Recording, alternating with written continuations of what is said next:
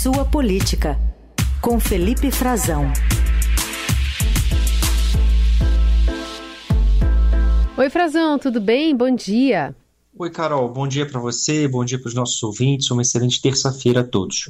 Estamos aí na iminência da cúpula da Amazônia em Belém, com o objetivo de convencer os países da região a assumir a meta de desmate zero. E o Brasil prometeu fazer isso até 2030, mas vai ter que equilibrar diversas questões, interesses das nações vizinhas e ainda lidar com as contradições internas do próprio governo, como a polêmica sobre a exploração do petróleo na foz do Rio Amazonas. Sem contar que a, a alguns quilômetros ali da, da região onde vai ser a sede da, da cúpula, teve ataque indígena também. Enfim, é uma pauta que está é, um pouco longe né, de Brasília, mas mais perto do que de São Paulo. Bastante. Inclusive, essa meta, Carol, ela já é uma meta que o Brasil assumiu para si, uma meta voluntária, que cada país determina, inclusive se chama-se é, objetivos nacional, ou metas nacionalmente determinadas, dentro do Acordo de Paris, que é algo mais amplo, faz parte daquela cúpula do clima. Os países apresentam a Convenção Quadro das Nações Unidas para a Mudança do Clima, Meio Ambiente, é, que organiza a Cúpula do Clima, que vai ser também realizada em Belém, inclusive com investimentos bilionários do governo federal para a preparação dessa cúpula lá no fim de 2025, será a COP 30. Uh, e, mas o Brasil não consegue, é claro, obrigar nenhum outro país da região a adotar necessariamente esse, é, esse mesmo objetivo, essa mesma meta. Inclusive, existem negociações com a União Europeia que o Brasil eh, vem fazendo para o acordo entre o Mercosul e a União Europeia, que eles, o Brasil reclama que eles querem usar essas metas para impô-las ao Brasil e não abordá-las como algo voluntário e que se o Brasil não as alcançasse poderia sofrer algum tipo de retaliação, algum tipo de sanção, perder acesso a mercados na Europa. Portanto, há toda uma dificuldade também do Brasil de sugerir isso aos demais, pode sugerir, pode liderar, mas é difícil de conseguir é, que os países é, façam uma adesão formal cada um determina o quanto vai ter ou não de redução de desmatamento, o quanto pode alcançar, a depender do seu estágio né, de desenvolvimento econômico, social. É algo bastante complicado, tem essas questões internas que você falou, aliás, toda a questão da, das cidades, as grandes cidades, né, como Belém, né, da urbanização na região da Amazônia, que tem áreas, regiões precárias em relação ao saneamento básico, entre outros temas. A questão do petróleo, que já vem desde a reunião que o, é uma questão interna, uma disputa interna do governo brasileiro, né, sobre a exploração ou não do petróleo na foz do, do Rio Amazonas, e tem também é, uma pressão externa com relação a isso, de organizações não governamentais, um acompanhamento, é, uma observação muito forte dos países é, europeus, é, também dos países sul-americanos, como a Colômbia, que propôs que isso constasse numa declaração de uma reunião recente que o Brasil fez em Letícia, na Tríplice Fronteira. O Lula foi até lá, conversou com Gustavo Petro e, no fim, não aceitou que isso entrasse na declaração.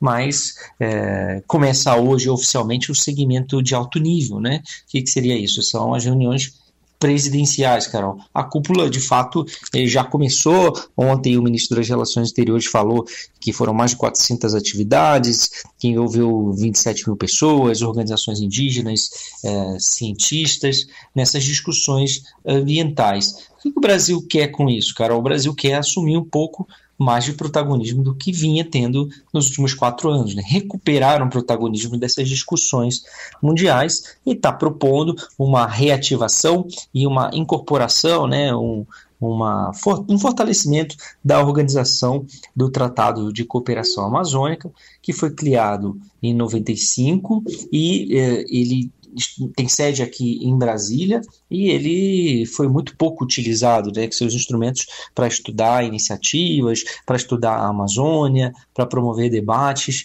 Ele nunca foi muito utilizado nos últimos anos caiu em desuso. O Brasil perdeu espaço para a própria Colômbia, que lançou uma iniciativa chamada Pacto de Letícia, por isso, ainda no, no governo Álvaro Uribe e desculpa, Uribe não, do governo eh, do, do ex-presidente eh, da Colômbia, Ivan Duque, eh, que é, foi cria do Álvaro Uribe, e eles ocuparam esse espaço. Inclusive, havia uma certa disputa ali de protagonismo, houve um mal-estar quando o Lula lançou a cúpula de Belém, porque o Gustavo Petro, atual presidente da Colômbia, que não tem nada a ver com o Ivan Duque nem com o Uribe, aliás, ele é aliado da esquerda, aliado de Lula, os outros dois não, mas ele queria realizar essa, já tinha a ideia de realizar esse encontro. E aí eles lançaram a ideia de que então Lula iria a Letícia e Petro iria a Belém e que seriam uh, encontros conjuntos, um preparatório para o outro, e assim fizeram e começaram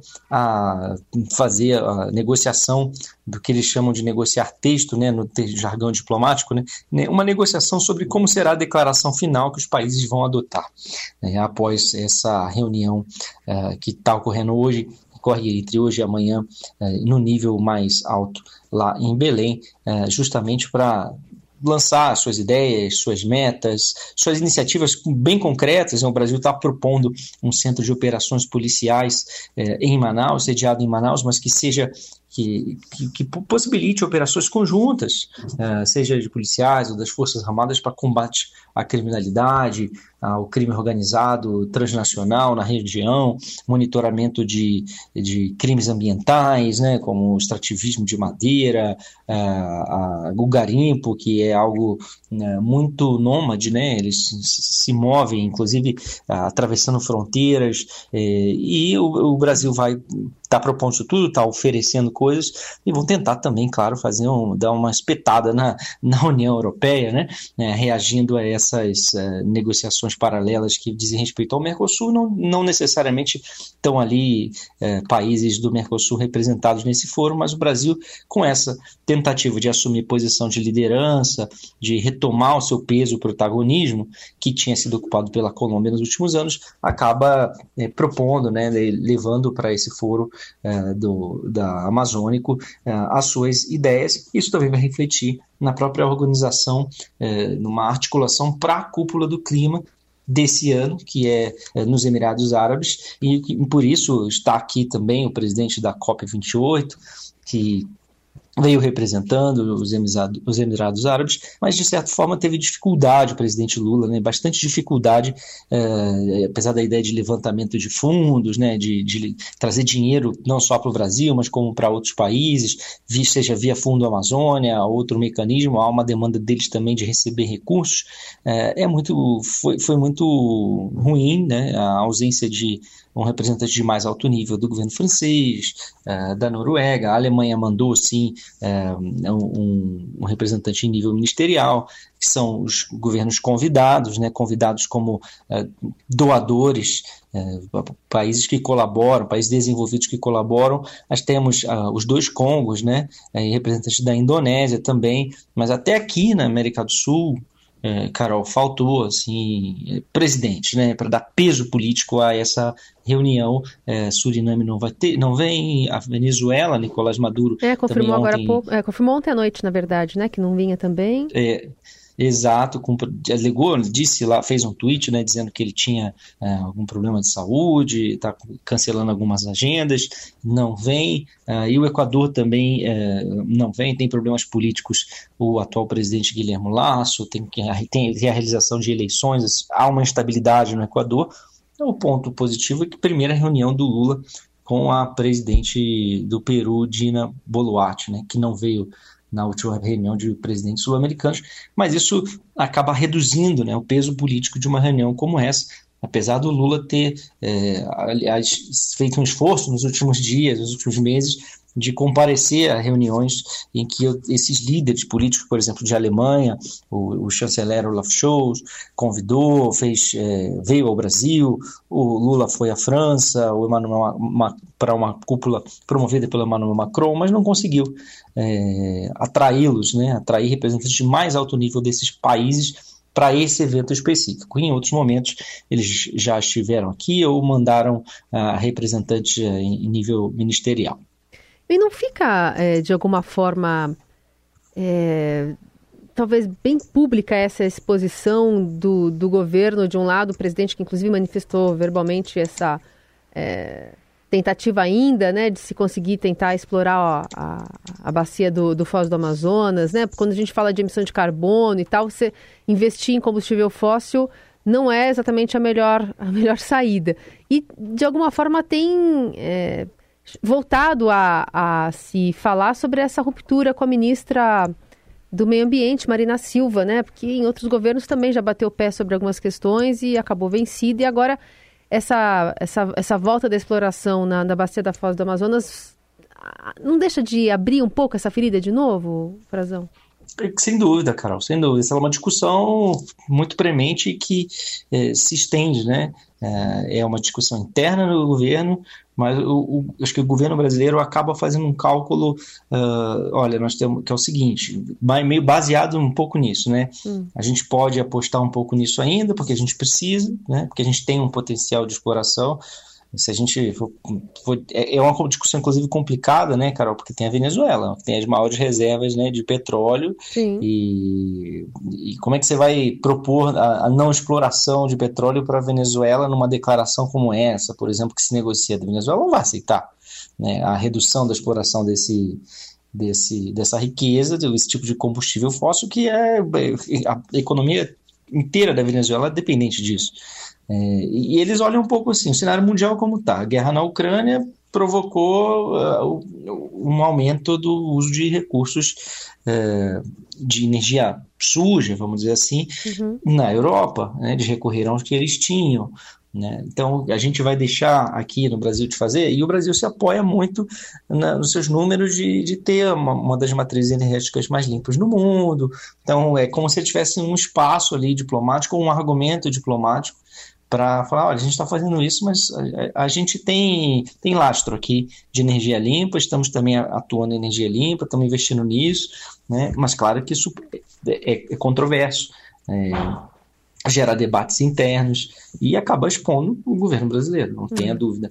Mas é, é, é, é, um cálculo é, de desenvolvimento econômico, né, aliás, a região toda, os políticos da região, né, é, são muito favoráveis a isso, e independente de posicionamento, preferências partidárias, políticas, é, é um debate interessante. Não é, não é uma questão fechada, mas a gente nota claramente que toda vez que o presidente Lula é questionado sobre isso, dentro essa política do país no momento, ele faz uma série de ressalvas, ele não fecha a questão com a Marina, ao contrário, né? ele diz que ah, a questão é ter um bom licenciamento ambiental, a questão é ter os órgãos funcionando e que as exigências desses órgãos ou seja, do IBAMA, ele está falando claramente disso, é, sejam atendidas. Que se a Petrobras não conseguiu atender ainda, que ela tenha a oportunidade de atendê-la. Ou seja, ele insiste em deixar a porta aberta para que essa exploração ocorra. Né? Então, é um recado bastante claro do, do, Lula nesse sentido, dando apoio, dando o seu peso político do, de presidente da República a que se, se tente sim fazer a exploração. Bom, ainda sobre repercussão da fala do governador mineiro Romeu Zema, que é o Estadão no final de semana, parece que ele conseguiu unir uma galera que estava meio desunida, assim, uniu esquerda, direita, centro, enfim, né? Com, com, essa, com essa menção meio separatista aí de que é, há de ser um protagonismo muito mais do sul e sudeste do que em outras regiões. A gente conversou agora há pouco até com o governador da Paraíba, né, do presidente do consórcio do Nordeste, que, enfim, reiterou isso, falou que, inclusive, é legítimo que o Sul Sudeste precisava mesmo desse consórcio para se é, igualar ao consórcio do Norte, do Nordeste, faltava mesmo essa articulação por aqui. Mas voltou a criticar o governador. É, em Brasília também teve repercussão ontem, né? Sim, sim, sim. Aqui em Brasília, do, membros do governo, né, integrantes do governo Lula, como o ministro Flávio Dino uh, e o presidente do Senado, Rodrigo é. Pacheco, que é mineiro, né, que fez uma declaração uh, bastante crítica também, né, falando que isso que ele contraria Juscelino Kubitschek, o presidente de Minas Gerais, né, de, da, da, lógica né, de união nacional, uh, saiu, é, com uma, saiu com uma declaração bem mineira também, né, dizendo que em Minas não, não existe cultura de exclusão, tentando contemporizar, uh, mas olha, é, o, o, o, por que, que isso ocorre, né, Carol? Inclusive o Zema fala, olha, nós já temos aqui o nosso consórcio, o nosso âmbito de coordenação, já está funcionando, mas agora a gente vai lançar lançá-lo publicamente, formalizar a existência dele. E aí ele lança essa ideia, e a forma que ele lança essa ideia, inclusive numa entrevista para o Estadão, né, dizendo mais ou menos isso, né, quem paga mais, quem gera mais riqueza não pode receber menos. Né, ele, ele faz uma oposição entre sul sudeste, norte e nordeste, e aí é que dá o problema. E se já existe essa coordenação, em âmbito administrativo dos governadores, por que lançá-la agora publicamente? O objetivo é político, né? Há uma evidente articulação política de uma região que concentra majoritariamente governadores de oposição, que tem dois governadores que podem disputar a presidência da República. Aliás, três: o governador uh, Eduardo Leite, do Rio Grande do Sul, o governador Ratinho Júnior, do Paraná, e o próprio Zema, além do Tarcísio. Vamos colocar o Tarcísio aí nessa bola. Então, já são quatro, aliás. quatro. É, então, ele tem essa claramente uma ação política do Zema, colocando uma oposição. Isso tem a ver com um pouco do, do que eles fizeram e, e conseguiram uma solução mais equilibrada para o Conselho Federativo da Reforma Tributária. Isso é uma, ecoa essas disputas da reforma tributária, em que os governadores tiveram um peso muito grande na, na negociação, né, influenciando as suas bancadas, inclusive aqui em Brasília, vindo a Brasília, discutindo, fincando bandeira aqui, passaram a semana promovendo eh, discussões de como seria, justamente, como seria a solução para que eles não perdessem poder político os seus estados, legitimamente defendendo os interesses dos seus estados. Não há nenhum problema nisso. Não há nenhum problema também na, na formação de, um, de uma espécie de conselho ou de consórcio do Sul e Sudeste, como existe consórcio Nordeste. É, como disse o governador é, da, da Paraíba, né, que isso tem tudo a ver, não há nenhum problema. O problema é a ideia de oposição. O Zema, ele, quando ele fala, ele, ele transparece, né, ele passa a mensagem dessa ideia de disputa, de oposição entre uma região e outra, que já está muito marcada na política brasileira, sobretudo nas eleições eh, nacionais eh, nos últimos anos. E aí não, não se pode ignorar que ele tem pretensões presidenciais, que o Tarcísio também tem, que o Eduardo Leite tem também, aliás, quase disputou a presidência da República. Né? Agora se fala no Ratinho Júnior por ter muito êxito eleitoral no Paraná. Né? Tá, o, e aí a coisa muda de figura ele planta uma certa divisão e já está sendo acusado, evidentemente, de separatista. Né? É, a lógica que ele reproduz é essa. É uma lógica de, é, de disputa entre os estados, e aí é, há reações como essa, inclusive que não unifica nem as reações na própria região sudeste. Né? O, o, o governador é, do Espírito Santo já teve uma postura diferente da dele, governador do Rio, não vi nada de muito interessante ainda, mas talvez esteja escapando um pouquinho dessa disputa. Uh, mas houve, houve reações muito duras no Nordeste, na região, na região Norte também. Mas parece até um certo desconhecimento do próprio Zema quando ele diz por que ele diz por que, que as vaquinhas que produzem mais é, recebem menos, né? Usa até uma, uma linguagem, uma figura de linguagem assim é, bem peculiar. É, é, como se desconhecesse a realidade nacional, né? É ruim um pouco para ele também é, ao estabelecer esse tipo de relacionamento, porque é evidente que há pobreza no sul e no sudeste, mas é evidente que há é, desequilíbrios regionais. Isso está explícito na, no próprio governo brasileiro. Se não, porque não existe é, superintendência do desenvolvimento do Sudeste, superintendência do desenvolvimento do Sul e existem esses órgãos no âmbito federal, né, ligados ao Ministério do Desenvolvimento Regional, que são justamente a SUDENE, Superintendência do Desenvolvimento do Nordeste, Superintendência do Desenvolvimento do Centro-Oeste, a SUDECO, e a SUDAN, a Superintendência do Desenvolvimento da Amazônia. Quer dizer, é, ele vai discutir isso também? O que, que ele faria como presidente da República? Ele acabaria com esses órgãos ou uh, criaria uma superintendência do desenvolvimento do Sul e do Sudeste? Quer dizer, é, é um pouco contraditório isso, é até um certo desconhecimento, ou que revela, em alguma medida, o que os governadores estão protestando, no fundo, dizendo que há preconceito com a região norte e nordeste, que a gente vê na política brasileira ser manifestado de tempos em tempos. Hum. E o governador acaba, o governador de Minas, o Zema, acaba resvalando um pouco nessas ideias, e, e aí vieram críticas de todo lado. Muito bem, Felipe Frazão conosco. Quinta-feira está de volta ainda para falar um pouco mais sobre os resquícios né, dessas falas aí e também da cúpula da Amazônia que está acontecendo hoje e amanhã lá em Belém. Obrigada, viu? Até lá. Obrigado a você, Carol. Um beijão, até a próxima.